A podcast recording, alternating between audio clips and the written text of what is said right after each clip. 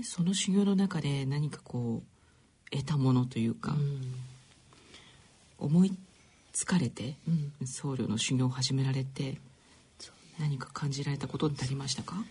思いついていったんだけれども、はい、やめればよかったなとか、えっと、こんなことしてていいのかなとかそういうの迷う気持ちは不思議に全然なかったんですよ。うん、あのやるべきことだしやるのが当たり前だと思ってたんで修行中ってこううつせというかこの社会で通用している合理的っていうような考え方が全然通用しないんですよ。えーと、脈々と続いているやり方があるわけですよね。はい、でそれに対する疑問を差し挟むとか「えこういうふうにやった方が早くないですか?」とかいうのって一切必要ないんですよ。うん、でモヤモヤするじゃないですか。はい、もう普通に生活してきて50年も経ってるから「えこうやった方が絶対いいのに」とか「えなんでこんなことするの?」ってそれをあのこっちの世界だと「意見として言って相談してえじゃあそうしましょうかって改善していくっていうようなことがあるけどそれ一切ないんですよだから私たちは「はい」と「ありがとうございます」と「申し訳ありません」ぐらいしか言葉を持ってないので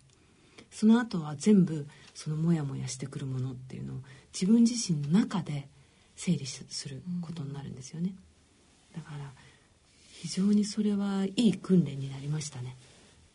あと100日間お子さんとは会えなかったわけですけど心配にはなりませんでした？いやそれはなりましたよ。であの例えばもし電話したらそれで終わりなので修行は。できないんですか？そうなんです。だから電話もなし、はい、それからニュースもテレビもないので、まあ、ちょうど確かね311の翌年だったんですよね山に入ったのが。だから富士山が爆発するとかなんだとかね言われているのを聞きながら山に上がったので。でご家族は東京にいらっしゃって、はい、でもし爆発してたらどうしようとか。結構揺れてましたからね、うん、でそういうようなそのニュースも入ってこないわけですよ、でもねその心配っていうのは自分が作り始めるんですよね。子供が心配っていうのを、そして子供を残してきてこんなところでこんなことをしているのは失格なんじゃないか母親として。母親としてきちんと生きるというのはこんなことをしているんじゃなくて今すぐにでも山を降りて子供のそばにいるっていうのが正解なんじゃないかってすごく思うんですよ、はい、でもそれはそのきつい状況から逃げ出すための正当化を自分の気持ち心そうそう、はい、心ってすっごく上手に作るんですよ。まことしやかに作るんですよ。でそれをそこを今度はそれが自分の作り出したあの要するに作り出した心配事であってでその心配事を正当化してだからこの修行をやめるということを理にかなったことにするっていうその作業を毎日繰り返しやるわけですよ。自分自身が勝手に。でもう一人はもう一人の自分はそれを否定する。違うっていうことをきちんと言ってそこに要するに修行の場にとどまり続ける、うん、そこがね何よりの修行だったと。ああもう体もきついですけれども心の修行もっていうことですね、うん、そういうことですそういうことです、まあ、体なんかは別にあの足がしびれようがなんだろうがっていうところありますけどその気持ちの中でぐるぐるするのっていうのはもうこうしがたい本当に。それは結局どうやってその整えていったんですか？1ヶ月3ヶ月ぐらいかかっちゃったような気がするんですけどねやっぱり。慣れていく感じですか？うん慣れるというよりは分かる、自分が作ってるっていうことが。ままた自分が作り始めてる。その心配の種を。それから理由を、まあ、言い訳を。また自分が作り始めてるというのがしっかり分かれば止められる、心の仕組みが分かってくる心の仕組みとまでは、偉そうでちょっとあれですけども自分の癖かな。うん、自分がそういうふうに考えがちだっていうそしてそこが自分の弱いところ、そこから全てが崩れていくところっていうのがはっきりとあの分かる。で分かると分かったからって止まんないんですよ。そういうものなんですか分かったからって、はい、やっぱり心配だなって思ったりするし、えー、いろいろな思いって浮かび上がってくるんだけれどもでもそこがっていうのが分かると気が付くじゃないですか、はい、気が付けば止められる。また出てくるけど気が付くから止まる。あまた自分のパターンだみたいな感じですよね。その繰り返し。で気がつい出てきたら気が付いて止める。出てきたら気が付いて止める。でもそれを繰り返しやっているとだんだんあの出てくる前に気が付くようになる。そろそろ出てくるなとか、うん、そうそうそう。あのうまくいかないこともこうマイナスではない、うん、ということをご本に書かれてますけれど。そうですそれやっぱり修行中に感じられたことですか？全くそうですね、うん、こう自分はこういうふうにしたいなっていうのってやっぱりみんなみんな思ってるしその目標っていうのがはっきりしててその目標に向かっていくっていうことが何だろういいことですよねある意味。はい、で特にお仕事なんかだと目標があってそれに向かっていくっていうのは仕事ができる人じゃないですか。はい、だけどもそういかなかった時にそれを失敗だって考えるんじゃなくてうんそういうふうななんだろう自分が思っていたことと違うことが起こってきた時にこうチェンジしていく自分のそっちをチェンジしようじゃなくてうまくいかないからうまくいかせようっていう、えーはい、そちらをチェンジさせようとするんじゃなくて自分が変わっていくっていう感じで対応するというねやり方。それはやっぱり修行中に学びました？ね、はい、仏教にはあのカルマっていう言葉がありますけれども、うんうんうん、カルマって、はい、まあ、私もまだ不勉強なので、はい、そんなにこう皆さんに解くほどはあれですけども課題ですかねカルマっていうのは、うん、このまあ大体この人生は修行として生まれてきてそうするとカルマというのはこの人生で達成すべき課題ということなんですよ。でそうするとその課題が達成できないと課題を達成できるような出来事を用意してくれちゃうわけですよね。うん、例えばすごく分かりやすく言うと、はい、うんまあ美味しいもの見ると食べ過ぎちゃってお腹を壊すとするじゃないですか。でお腹を壊さないように自分をコントロールするというカルマを持っている。カルマっていっぱいあるんですけどね、えー、カルマを持っている。そうするとその人が達成できるまでその人美味しいものに恵まれるんですよ。美味しいものが次々に来る。そうするとまた食べちゃうじゃないですか。またお腹壊してああまたお腹壊しちゃったってカルマがまだ達成できないとまた美味しいものが来るんですよ。っていうふうになんだろうカルマが達成できるようになるまでカルマを達成するようなシチュエーションが繰り返しきちゃう。ということは例えばどこ行っても人間関係うまくいかないとか、あのどこ行ってもこう途中であのなんか嫌になっちゃうとかっていうのはそこにカルマがある。繰り返すことは多分カルマなんそれはじゃあいつか達成できるんですか？もちろんです。必ず。必ず、で達成できたらそれが起こらなくなるんです。例えば食べ物だったら、はい、あのおおいしいものが目の前にたくさんあっても適量食べてお腹を壊さなくて済む。要するにカルマを達成すると、美味しいものがあのどんどこどんどこ来て食べろ食べろっていうようなシチュエーションがなくなってくるはずなんですね。まあ、そういったあの修行を積まれて勉強されてそのご主人が亡くなられたその時の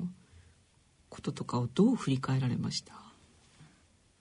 案外自分のことって腹に落とすのが難しくて、はい、だからいまだにその自分と主人のこと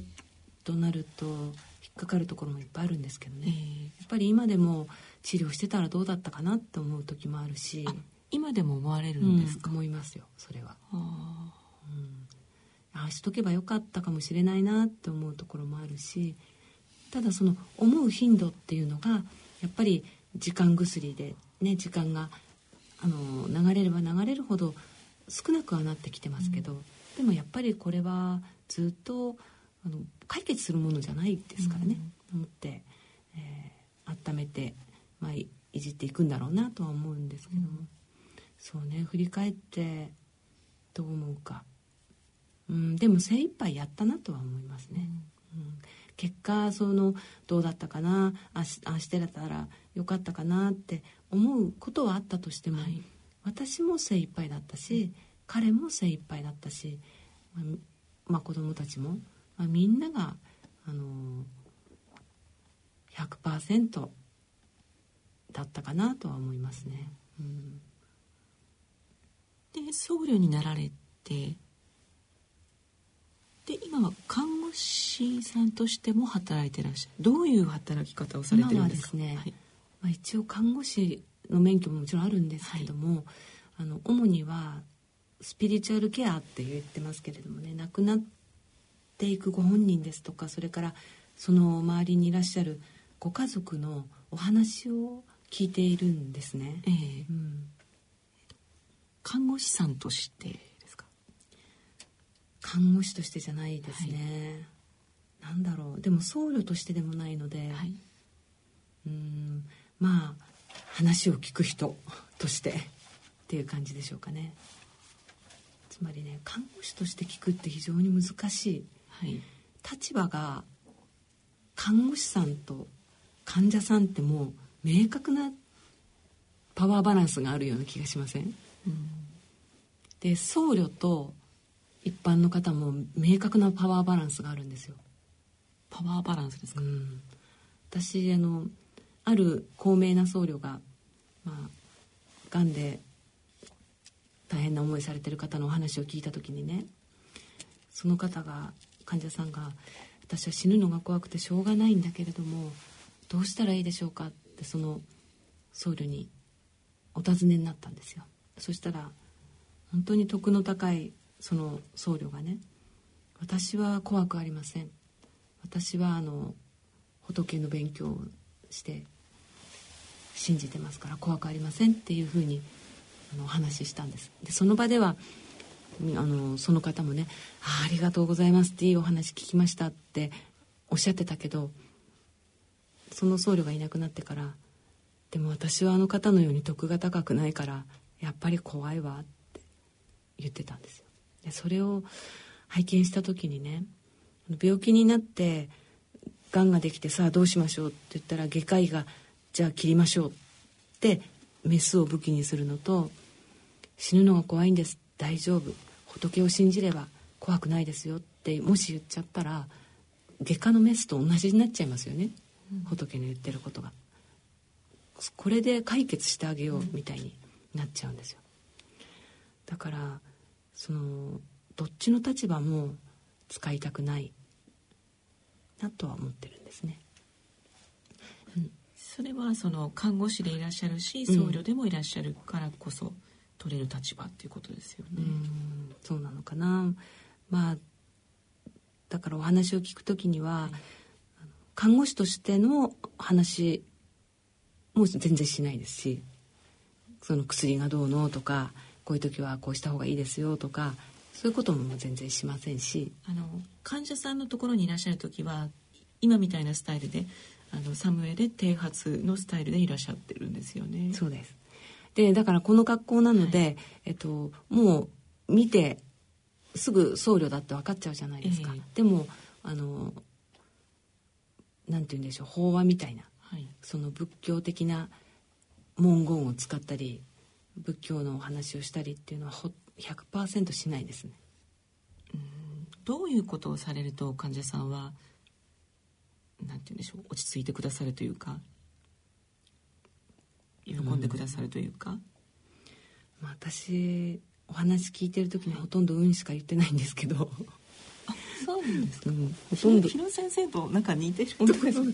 とんど「運」しか言ってないんですが、うん、まあ例えばその方が本当にすごく悩まれてたり不安に思ったりってされてたとしても、はい、その解決それを解決する何か術を私持ってないんですよね、うん、絶対に持って100%持ってないんですよ。じゃあ誰が持ってるのかって言ったらその人。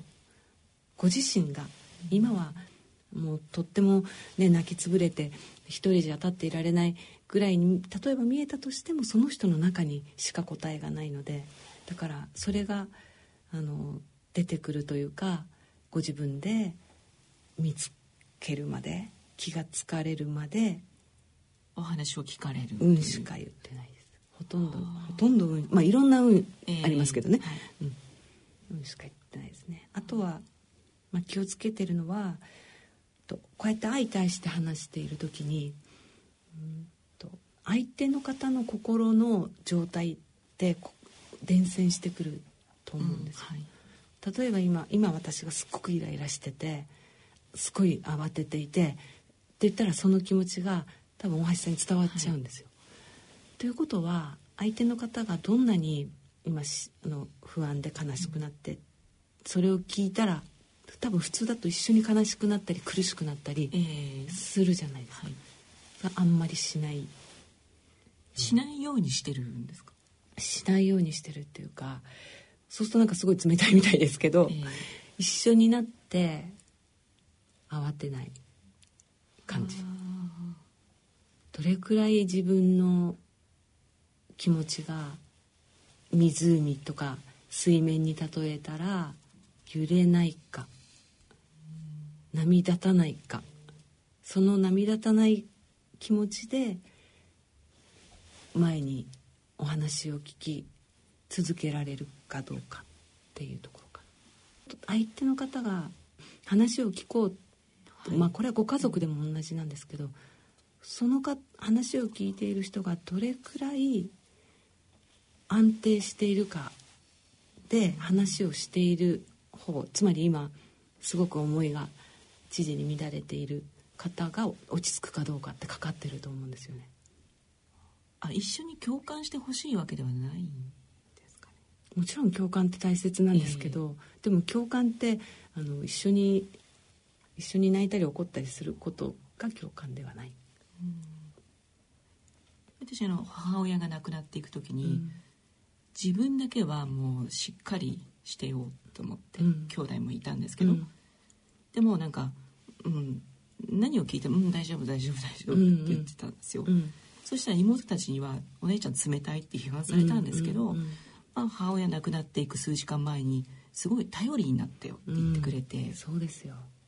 うん、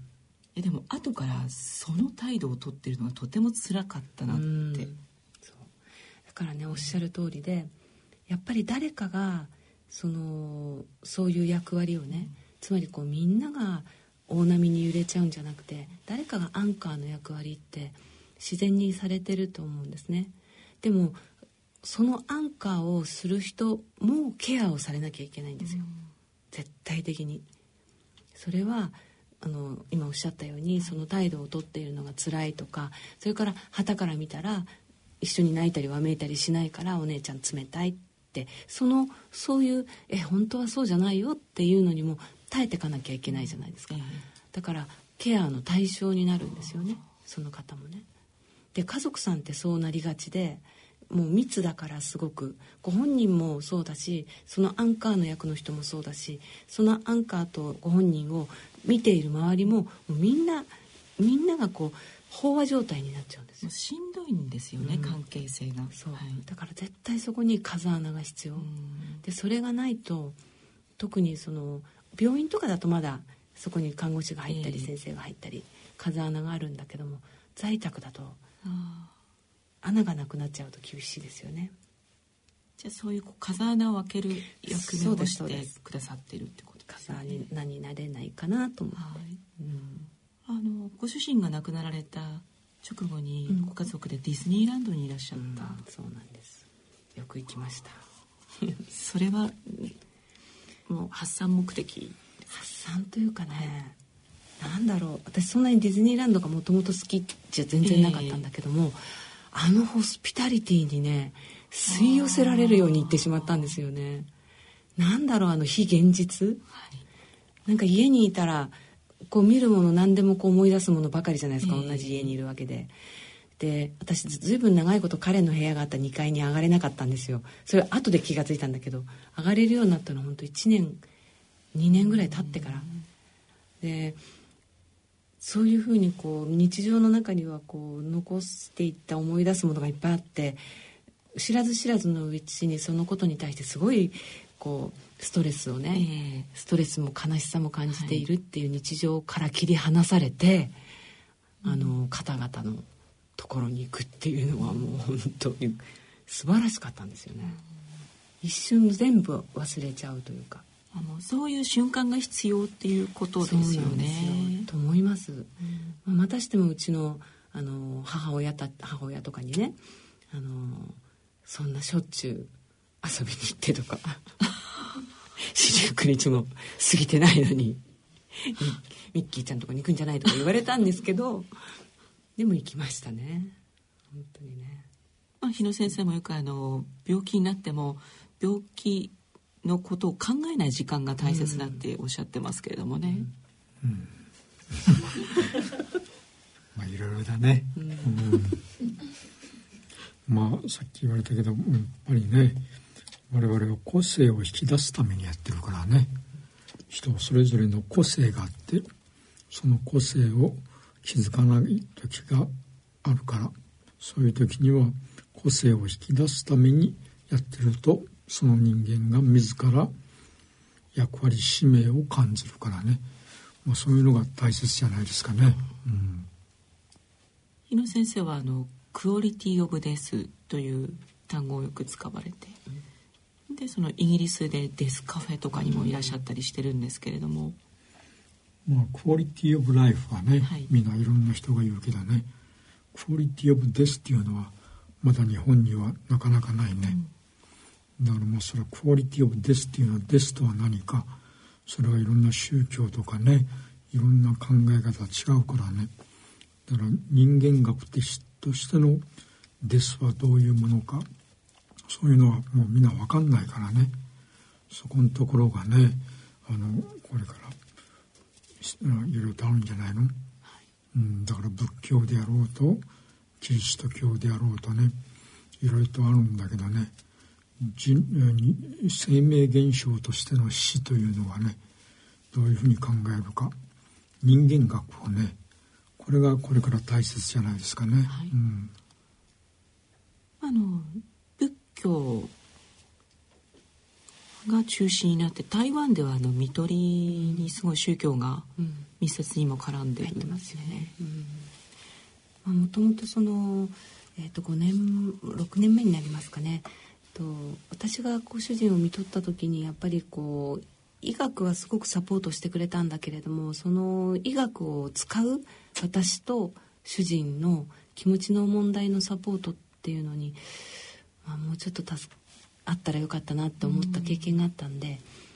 特に在宅だと。はい。で何かないものかなって探してたらその台湾とっても上手に、えー、在宅のスピリチュアル系やってるっていうんで勉強に行ったんですけどね、確かにその上手なんですよ。うん、でなんて言うんだろう最終最最後の方ってねもう医学やることないんですよね。そうですよね、うん、本当にだけど今日本だとと最後の最後のその要は不安？不安になった時に呼ぶ人が医学の人になっちゃってるわけですよ、えー、医者とか看護師とか。でそうすると医療点数動くじゃないですか。呼べば、はい、でも台湾はそこで呼ぶのが宗教家なんですよ。でそうすると私がまあ目の当たりにしたのはねある方も肝臓がんの末期でで医療的にはもうお手上げの状態なんだけども、まあ、その方の療養のところに訪問スピリチュアルとして宗教家が行ってそしたら足元にね最近光の柱が立つんだけれどもねこれはどういうことでしょうかって質問があったんですよ、あちらの僧侶に。もし医者だったらねあのじゃあ酸素増やそうかとかねじゃあ薬盛りましょうかとかねそんなことでこう解決しようとするところなんだけどもさあどうやって解決するのかなって思って見ていたら僧侶が「うん全て順調にいってますよ。万事うまく進んでますよ」って言ったんですよ。そしたらその患者さんが「そうですか」って万事うまくいってるんなら安心しましたって言って笑顔になってで落ち着かれたんですよね。であの笑顔を見た時にこれってどの薬でもどんなに酸素を上げても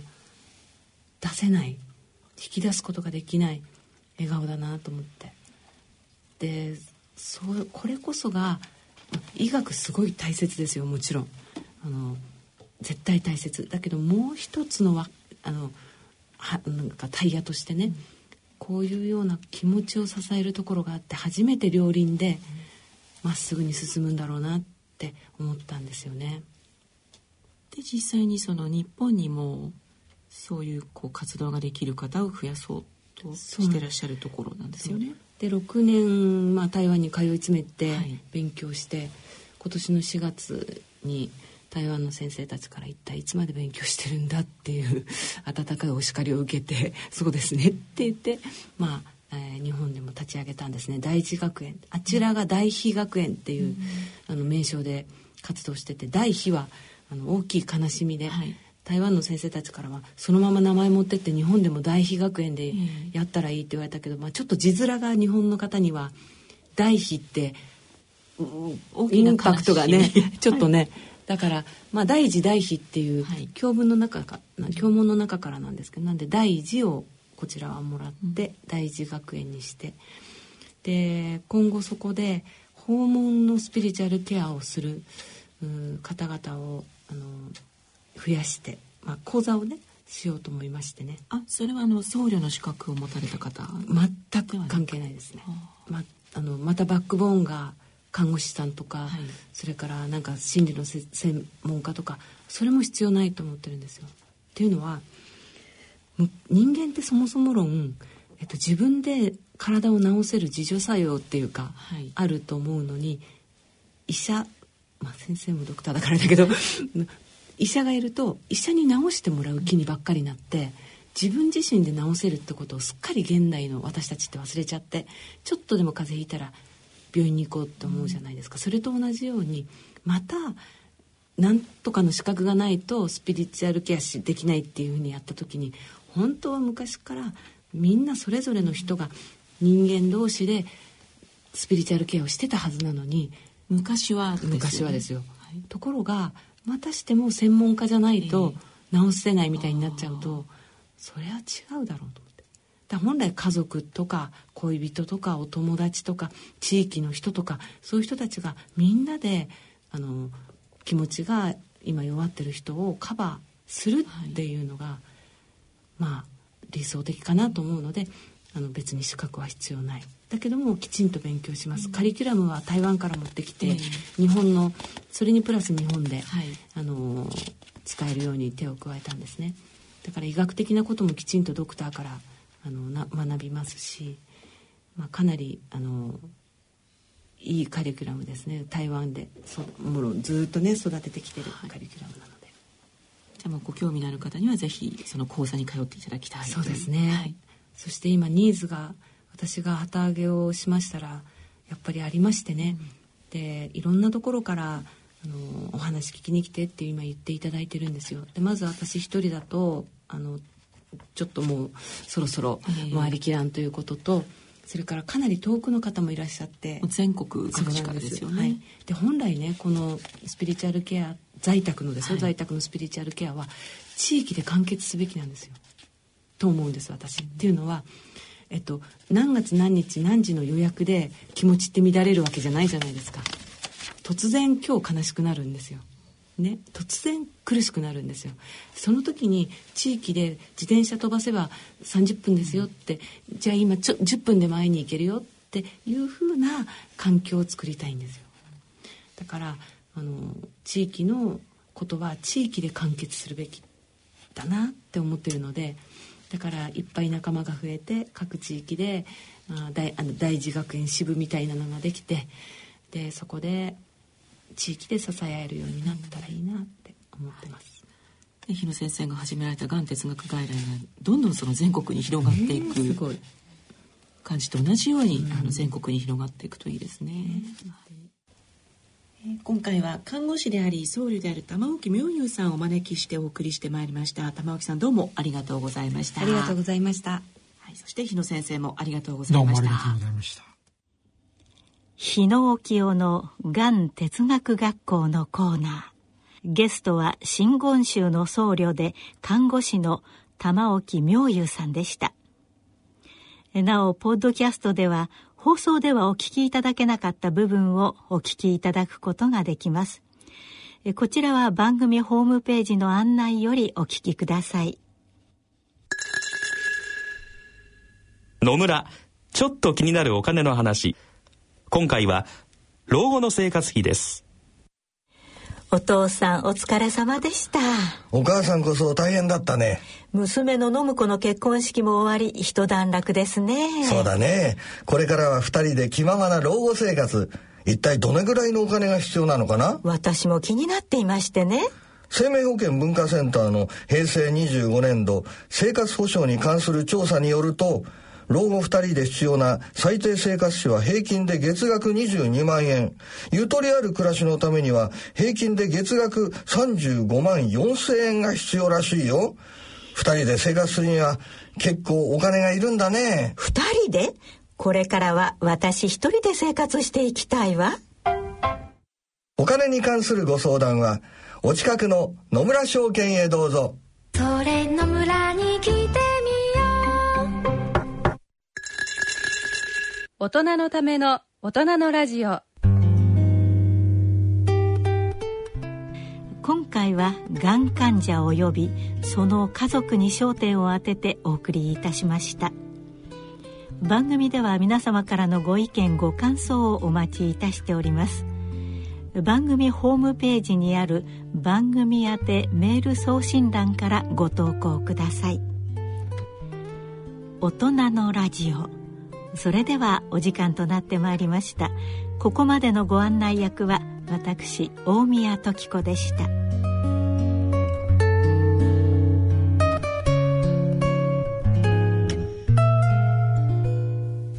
大人のための大人のラジオ。この番組は野村証券ほか各社の提供でお送りしました。